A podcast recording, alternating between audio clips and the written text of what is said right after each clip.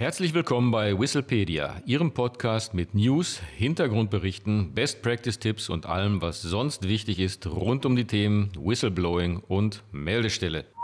Auf geht's!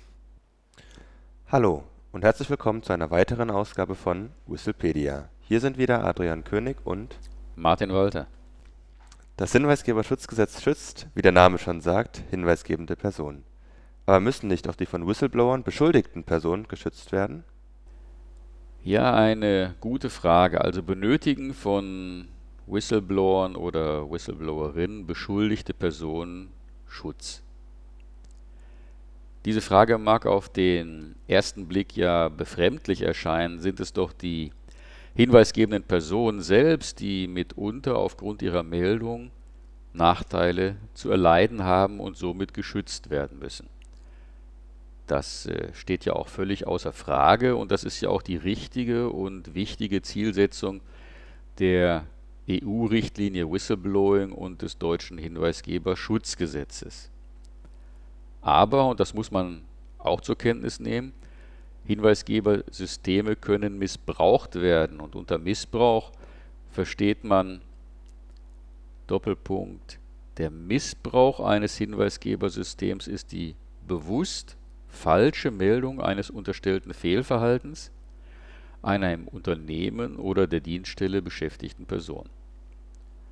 Und äh, nicht als Missbrauch zu werten sind somit die Abgabe eines unwissentlich falschen Hinweises und die Abgabe einer Meldung im falschen Meldekanal. So kommt es in der Praxis beispielsweise häufig vor, dass in einem Hinweisgebersystem fälschlicherweise Kundenbeschwerden abgegeben werden.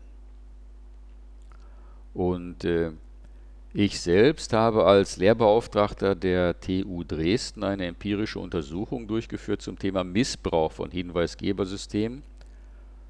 Und diese ist publiziert worden im Buch Hinweisgebersysteme von den Herausgebern Rumans Eder Bär Krakow. Und das Ergebnis der Untersuchung basiert auf den Antworten von 43 Unternehmen und es kam zu dem Ergebnis, dass fast 90 Prozent aller Hinweise in guter Absicht abgegeben werden.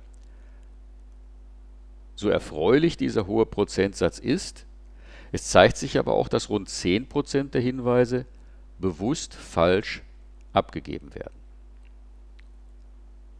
Wenn auch nur zu einem geringen Prozentsatz Missbrauch von Hinweisgebersystemen kommt also vor. Und es kommt natürlich auch vor, dass Hinweise in guter Absicht abgegeben werden, aber trotzdem inhaltlich falsch sind. Das zeigt, dass es geeigneter Schutzmechanismen für beschuldigte Personen bedarf.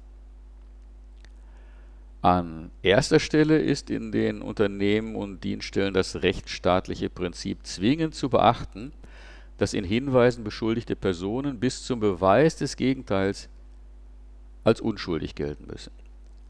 Das gilt bei etwaigen internen Untersuchungen, aber auch für die interne Kommunikation und das interne Reporting zum Fall. Vertraulichkeit ist hier ganz klar oberstes Gebot.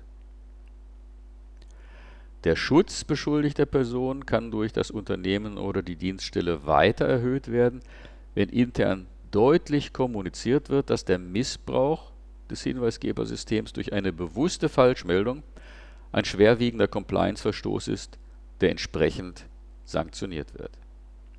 Aber auch das neue Hinweisgeberschutzgesetz wird zum Schutz missbräuchlich beschuldigter Personen beitragen. Es enthält folgende Regelungen. Erstens. Der Prozess für eine bei einer internen Meldestelle eingehenden Meldung sieht zwingend eine Stichhaltigkeitsprüfung vor. Sowohl missbräuchliche als auch in guter Absicht abgegebene, aber dennoch falsche Meldungen können so unter Umständen aufgedeckt werden. Zweitens. Eine Klarstellung, dass der Hinweisgeberschutz nicht gilt für Personen, die bewusst falsche Hinweise abgeben.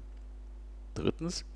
Eine Verpflichtung der hinweisgebenden Person zum Ersatz aller Schäden, die aus der missbräuchlichen Meldung erstanden sind. Und viertens eine Bußgeldvorschrift für die Offenlegung bewusst falscher Hinweise. Fassen wir also noch einmal zusammen. Nicht nur Hinweisgeber, auch in Hinweisen beschuldigte Personen müssen geschützt werden. Bis zum Beweis des Gegenteils müssen sie als unschuldig gelten.